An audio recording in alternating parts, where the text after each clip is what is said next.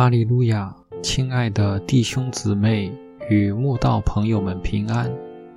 今天我们要分享的是《日夜流淌心中的甘泉》这本书中十一月二十六日“主不偏待人”这篇灵粮。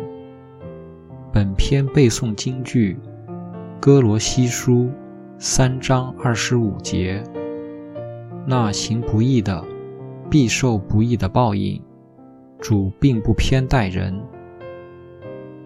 别以为犹大国最坏的王马拿西做了那么多邪恶悖逆的坏事，在他被神惩治落难时，只是回头跟神认罪悔改，神就赦免他的罪恶。是神偏爱他？是神不公义？断然不是。因神不偏待人，因他必按人所做的报应人，使个人照所行的得报。神必不作恶，全能者也不偏离公平。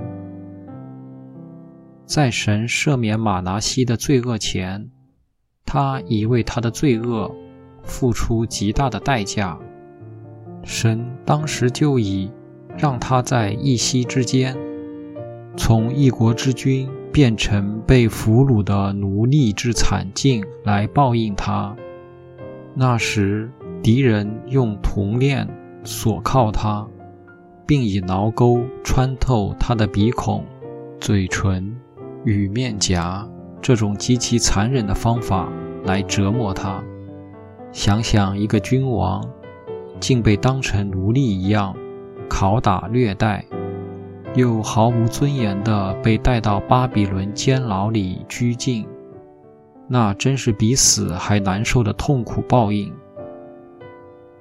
马拿西当过敌国俘虏所受的苦，必是生不如死，刻骨铭心，才会让他在急难中向神认罪悔改，神也因此垂听他的祷告。使他归回耶路撒冷，人做国位。马拿西这才知道，唯独耶和华是神。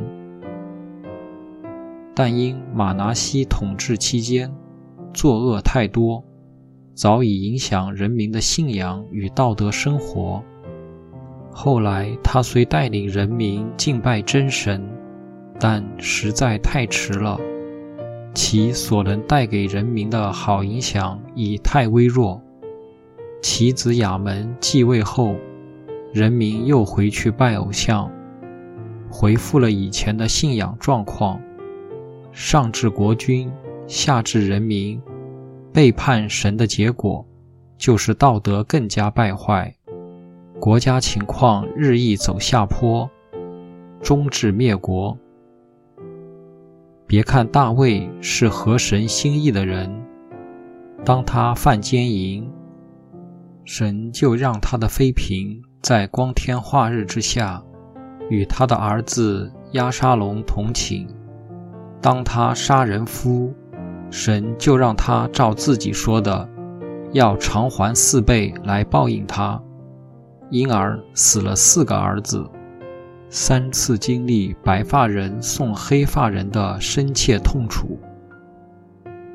神在远古时代是神，到现在科学昌明的时代还是神。他创造万有，掌管一切，从来就没有改变。对于世人，神是谋事有大略，行事有大能。注目观看世人一切的举动，为要照个人所行的和他做事的结果报应他。